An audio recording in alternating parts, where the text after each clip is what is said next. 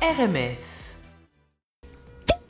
Vino Vidivici, le vin, les bulles. Salut Mélanie Salut Mélanie Il y a un truc extrêmement fédérateur, c'est le vin. On est d'accord, Ah ouais. euh, ça met quand même globalement tout le monde un Oui. peu d'accord. Oui, oui, oui. oui Je suis oui. contente qu'on en parle Pas dire ensemble. le contraire. De quoi on va parler Et d'ailleurs, le vin, euh, il y, a- il y a une question qu'on me pose souvent sur le vin, c'est euh, par rapport aux arômes. On me demande comment ça se fait qu'on euh, utilise des mots comme pain grillé, enfin des, des expressions comme pain grillé pour euh, définir certains arômes dans le vin. Donc Je pense que tu aujourd'hui- dois avoir deux, même deux. Il y, a- il y a ceux qui te demandent et il y a ceux qui te disent c'est pas un peu ridicule.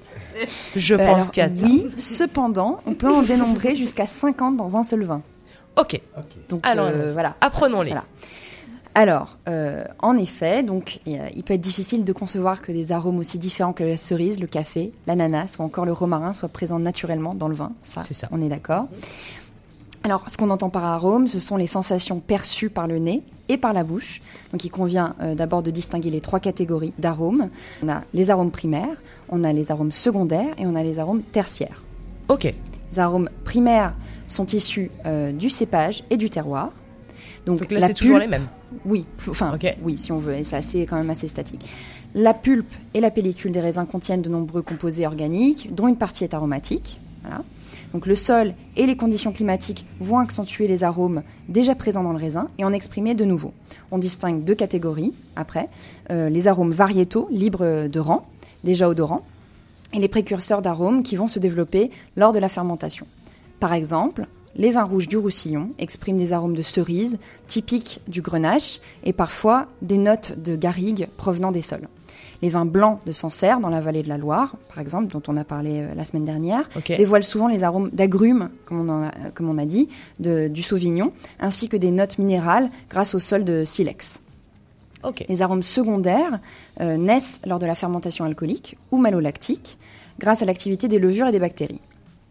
Ces dernières assimilent les nutriments du mou, sucre et acides aminés, et les transforment en alcool, ce qui crée de nouveaux arômes justement. Donc les arômes fruités, le plus connu euh, issu de la fermentation alcoolique est la banane, très caractéristique des vins du Beaujolais, justement Ok. on en parlait il y a quelques semaines. La fermentation malolactique, très prisée pour l'élaboration des blancs de Bourgogne, apporte de la rondeur au vin grâce à l'apparition des arômes beurrés, briochés. Ce sont donc les levures naturelles présentes dans le mou qui sont responsables pour ces a- euh, de ces arômes qui apparaissent pendant la fermentation lorsqu'elles se mettent en action. est-ce qu'on est tous capables d'a- d'avoir euh, d'avoir ces, ces trois niveaux de nez ou est-ce qu'il faut être euh, finalement oui, maître de euh, chef pour, justement, euh, bah, euh, j'allais le mentionner après, il existe des cours euh, qui font travailler la mémoire euh, olfactive et qui vont donc permettre de développer son nez, de développer euh, sa faculté à reconnaître Ok. euh, les différents arômes. Oui, parce que j'ai envie de dire, c'est exactement la même euh, structure dans euh, le- le- la parfumerie, par exemple. Tout Il y a à les fait. notes de tête, Tout à fait. euh, les, Voilà, les notes de fond, etc. Ah. exactement. Donc ça s'apprend. Donc ensuite, on a les arômes tertiaires, qui eux apparaissent d'abord lors de l'élevage du vin en fût, et euh, au contact du vin, le bois de fût préalablement chauffé, parce qu'on on en avait parlé euh, il y a- il y a, je pense, un an à peu près. Ouais. Euh, donc euh, préalablement chauffé, il libère des arômes de vanille, des notes euh, empyromatiques, comme le café, caramel, pain grillé justement, et des notes épicées. Les notes d'élevage dépendent intimement du type de bois utilisé, les techniques de chauffe, de la durée de l'élevage. Par exemple, un fût qui a subi une chauffe légère a plus de chances d'exprimer des arômes de vanille, alors qu'une chauffe plus intense crée souvent euh, l'apparition d'arômes d'amandes grillées, par exemple. Ok. Donc enfin, on a le vie- vieillissement du vin en bouteille, euh, qui provoque souvent la mutation d'arômes de fruits euh, frais primaires, issus des cépages, en arômes tertiaires de fruits euh, plus cuits ou confits.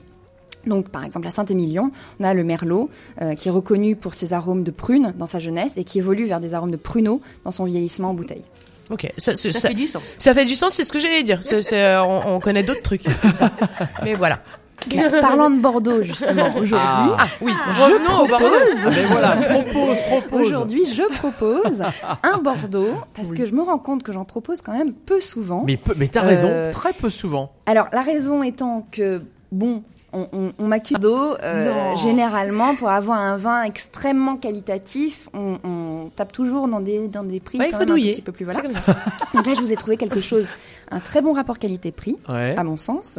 Le château euh, Lalande Bory Saint-Julien 2015, À 482 dollars. 58 dollars à Ah, la SAQ. Correct. Oh, bah tout ouais, à enfin, je fait. sais pas. Et Ok. lui, donc, il, est, euh, il a euh, euh, une robe grenat et il a des arômes fumés. Donc, le vin est souple, charmant, il a de la rondeur, les tanins sont fins et, et on peut le manger, justement, euh, On peut le boire. le manger Et- avec. Ah, Et le pain grillé, et le pain grillé. euh, On peut manger du pain Ouais, c'est grillé. avec On a du pain grillé, ou pas Par Des exemple. pruneaux. manger, De la avec brioche. tout ce qu'on va servir à Noël, donc du gibier, euh, des gratins, euh, voilà, c'est très très bon avec ça. Ok. Enfin, c'est quand même un peu vin de fête, hein, je veux dire. euh, Ah, bah, ouais. C'est- ouais, bah, c'est 20 de fête, C'est mais c'est gé- la mais fête les ou fêtes. c'est pas la le fête temps des Mais fêtes. c'est la fête. Génial. Est-ce que tu peux nous rappeler le Génial. domaine Donc, C'est le château Lalande Bory. Ok, la lande J'aime. Merci beaucoup. Merci. Merci. C'était Vino Vidi Vici, le vin, les bulles.